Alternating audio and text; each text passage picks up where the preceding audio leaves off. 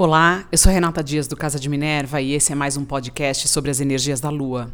Hoje eu vou falar sobre a Lua Nova em Escorpião, que acontece dia 4 de novembro de 2021, às 18h15, horário de São Paulo.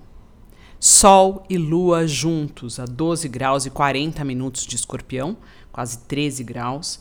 Essa energia ela é propícia para colocar novas intenções, começar a fazer, eh, começar a agir ou colocar energia em alguma coisa relacionada é, à energia de escorpião ou à energia da casa onde cai 13 graus de escorpião.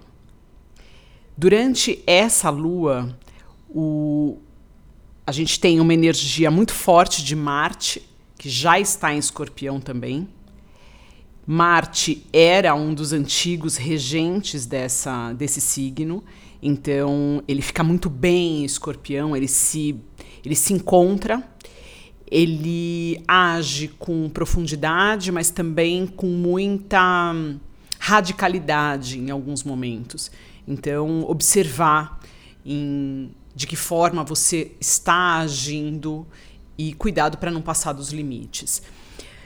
Mercúrio está fazendo a sua passagem pelos graus finais de, finais de Libra e vai entrar em Escorpião. Ele está muito próximo também de Marte, então cuidado com palavras mais ásperas, com agressividade na comunicação. Não confundir a assertividade com agressividade. Há uma diferença sutil, mas muito importante que, uh, se bem observada, ela evita uh, algumas brigas e discussões desnecessárias. O Sol e a Lua, neste grau de escorpião, faz uma oposição exata a Urano em touro. Urano que continua ali uh, mudando a nossa forma de entender e compreender os nossos valores, principalmente os valores ligados à matéria, dinheiro, trabalho, alimentação. Com essa lua nova, ele propõe, de alguma forma, um aprofundamento maior e uma, uma preparação para a tomada de decisão, para uma modificação profunda, para uma transformação real naquilo que você ainda acredita, na forma como você se comporta no mundo material, como você nutre o sua alma e seu corpo. Isso é muito importante, é um tema uh, importante nessa lua e é interessante também colocar o tema da casa onde está 12 graus de Urano em Touro. Então, observar no seu mapa natal onde é que está acontecendo esta oposição, qual, qual o eixo ela está se dando nessa lua nova, é realmente uma oportunidade de se começar de uma forma mais uh, profunda essa modificação que é pedida e que vai se estender ainda até o final do ano. A gente não pode esquecer, Saturno fará a última quadratura, ou seja, esse aspecto mais desafiante com Urano, no dia 24 de dezembro, mexendo ou podendo mexer muito com estruturas uh, relacionadas a dinheiro e finanças. Então é importante observar a frugalidade, a simplicidade, o retorno as raízes daquilo que é essencial para cada um de nós, é uma busca e uma necessidade uh, nesses que já vem sendo pedida desde o começo do ano, desde que Urano entrou em Touro, né, já há alguns anos, mas no começo do ano também, por conta dessas quadraturas, e no final do ano teremos essa culminação de energia. É importante é, observar que essa oposição de Urano com Sol e Lua ela pode desencadear segredos, um, questões uh, que estavam aí escondidas, ou até desenvolvimentos uh, de situações inesperadas.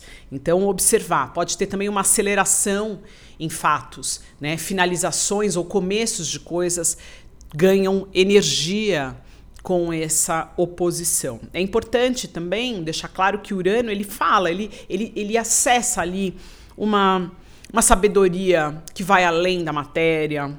Ele trabalha e ele fala muito de, de princípios universais, conecta com uma inteligência divina de alguma forma. Então, todas as os fatos que se desenvolvem através dessa oposição muitas vezes têm um, um é como se aquilo fosse para te colocar num caminho mais real para você. Mas isso só acontece se a gente quer, se a gente aceita o desafio, né? O chamado do, do, da aventura do herói, né? Você foi chamado a algo, você quer fazer, então você dá o passo nessa direção. Ou você abre mão de viver essa experiência e vai viver outras, enfim. É, é, é do humano a necessidade ou a, a capacidade de ter esse livre-arbítrio. Mas também entender que o livre-arbítrio ele tem consequências. Quando você não aceita um chamado de alma, você perde uma oportunidade de viver alguma coisa que poderia lhe trazer desenvolvimento. Uh, Marte, como eu já falei, em escorpião, ele está muito forte, então, de novo, cuidado com a comunicação. E Marte, ele está próximo a essa lua nova, essa conjunção de Sol e Lua. Ele está a 3 graus e a conjunção está acontecendo a 13. O ponto médio dessa conjunção é 7 graus. E essa energia forma um aspecto desafiante justamente com Saturno. As nossas obrigações, os nossos comprometimentos de vida, as ações que permearão a nossa vida por um tempo.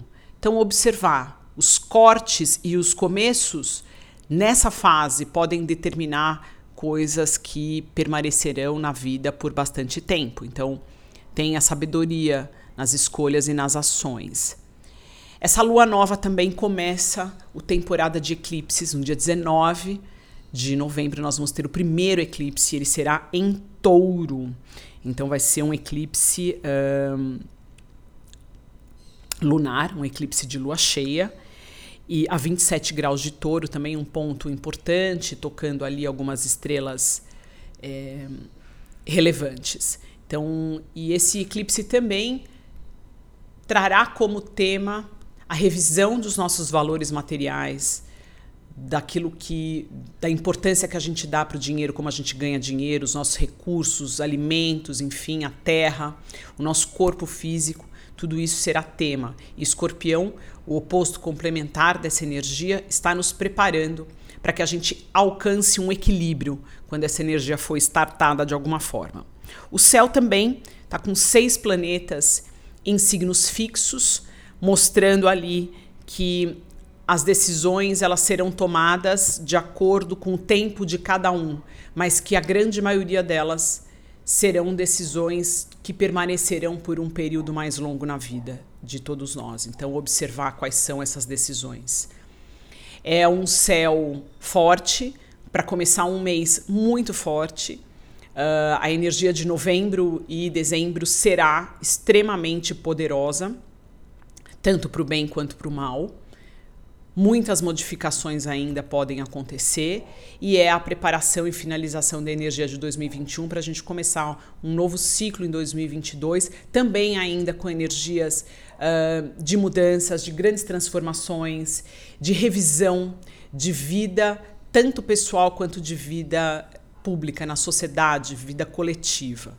Então, são períodos e anos desafiantes, mas que são que farão com que a gente esteja preparado e cada vez melhor para entender que a vida é, é apenas experiências, nada é pessoal. As tragédias pessoais elas precisam ganhar um pouco, elas precisam se diluir um pouco mais e entender que é simplesmente uma experiência e o olhar de como eu posso aprender através da situação que eu estou passando é o melhor é o melhor olhar que a gente pode ter para que a gente tire alguma lição disso, evite o desespero desnecessário e saiba que todos passamos por questões, problemas e como a gente encara eles é o que faz toda a diferença sempre.